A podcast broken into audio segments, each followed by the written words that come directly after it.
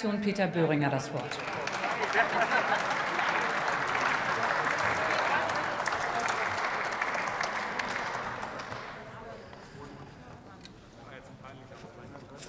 Frau Präsidentin, über der ganzen Haushaltswoche schwebte das neue Lauterbach-Diktum, wir werden ab jetzt immer im Ausnahmezustand sein. In nur einem Haushaltsjahr werden über 10 Milliarden Euro für Corona-Tests ausgegeben und sogar noch mehr für mRNA-Impfungen, die Masseninfektionen in keinerlei Weise verringern. Derzeit sind es gut 150.000 Menschen und Infektionen an jedem Tag. Kann es sein, dass sich deswegen das Budget für Öffentlichkeitsarbeit des Gesundheitsministers vervierzigfacht, sprich für Impfwerbung? Nur ein schlechtes Produkt muss derart teuer vermarktet werden oder gar mit Zwang aufgenötigt. Hätten wir einen guten Impfstoff gegen ein wirklich gefährliches Virus, es gäbe eine, einen Schwarzmarkt für Impfstoff und keine Impfpflichtgesetze. Der Bundestag wird zudem über Nebenhaushalte immer weiter entmachtet. Das Sondervermögen Bundeswehr wird technisch womöglich die Blaupause für Milliardenpositionen, die künftig neben der Schuldenbremse stehen. Das war ein Zitat des Finanzministers, was treffender bedeutet, sie stehen neben dem Bundeshaushalt. So kann man auch eben mal 200 Milliarden fürs Klima versprechen. Über ein Klima- und Transformationssondervermögen, das bereits sehr hohe Rücklagen hat und nun trotzdem auf Pump nochmals Milliarden an Neuzuweisungen bekommen soll. Der Klimafonds kann dann langjährig ohne Rücksicht auf die Schuldenbremse etwa 40 Milliarden Euro pro Jahr ausgeben, über ein Zehntel des Bundeshaushalts. 40 Milliarden Euro entsprechen 205 Arbeitsstunden, die jeder Einkommensteuerzahler zur Erwirtschaftung wird malochen müssen. Also jedes Jahr einen ganzen Monat für die sogenannte Energiewende. Und das ist noch nicht einmal der gesamte Frondienst. Wahnsinn.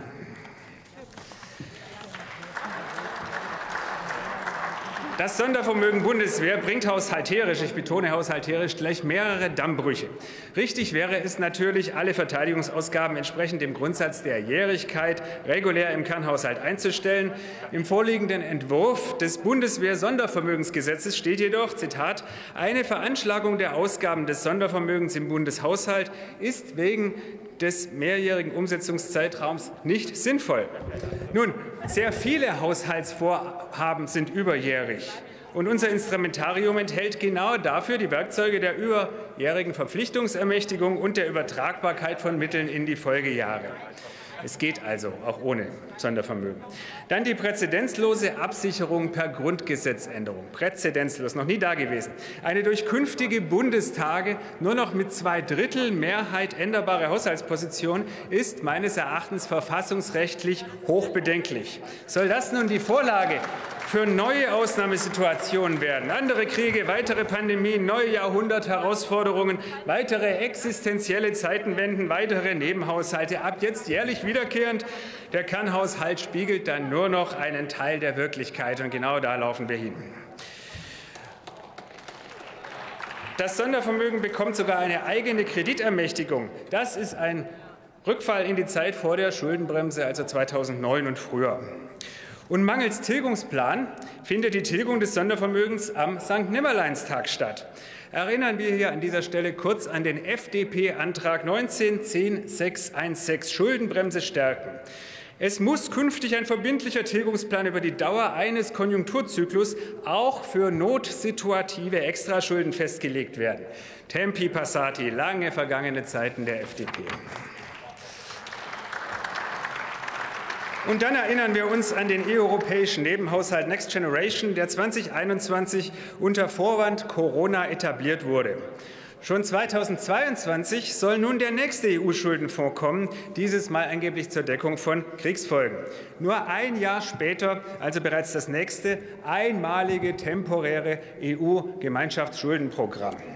Draghi gab dem Baby sogar schon einen Namen, Resilienzfonds soll er heißen. Ich sagte hier im Haus am 25. Februar 2021, und das war eigentlich fast prophetisch, formell wird der Bundestag bei Next Generation EU in Form einer sogenannten begrenzten Einzelermächtigung beteiligt.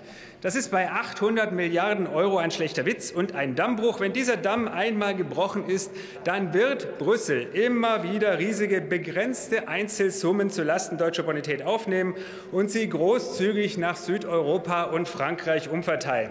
Der heutige Vorschlag stellt das Haushaltsrecht des Bundestags gemäß Artikel 110 Grundgesetz zur Disposition. Meine Worte vor genau einem Jahr.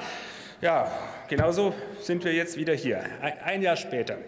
Dazu kommt dann vorgestern noch diese Meldung. Die EU-Staats- und Regierungschefs wollen noch in dieser Woche einen weiteren Wiederaufbaufonds auf den Weg bringen. All das erfährt der Bundestag aus der Zeitung. Die Bundesregierung hatte uns im Ausschuss keine Auskunft gegeben, obwohl EU-Ratspräsident Michel dazu feststellt, Zitat, die Ansichten der EU-Mitgliedstaaten zum Fonds unterscheiden sich nicht im geringsten, also auch nicht die des deutschen Finanzministers. Da schrillen alle Alarmglocken, denn was Michel, Macron und Draghi wollen, ist ja bekannt. Alle wissen es, nur der Deutsche Bundestag soll es noch nicht wissen. Nur haften und zahlen sollen die Deutschen dafür. Billionenschwer. Wir sollen unter Notstandsvorwand heimlich in die illegale Transfer- und Haftungsunion geführt werden.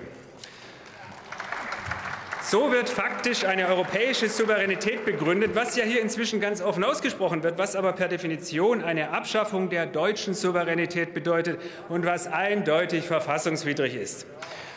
Unser Versprechen dazu lautet, und damit komme ich zum Schluss, sowohl beim Haushaltsnotstand als auch bei der Impfpflicht auf Basis des dauerhaften pandemischen Ausnahmezustands aller Lauterbach halten wir es mit Willy Brandt.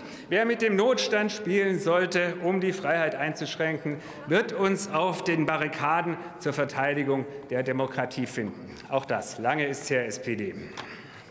Vielen Dank.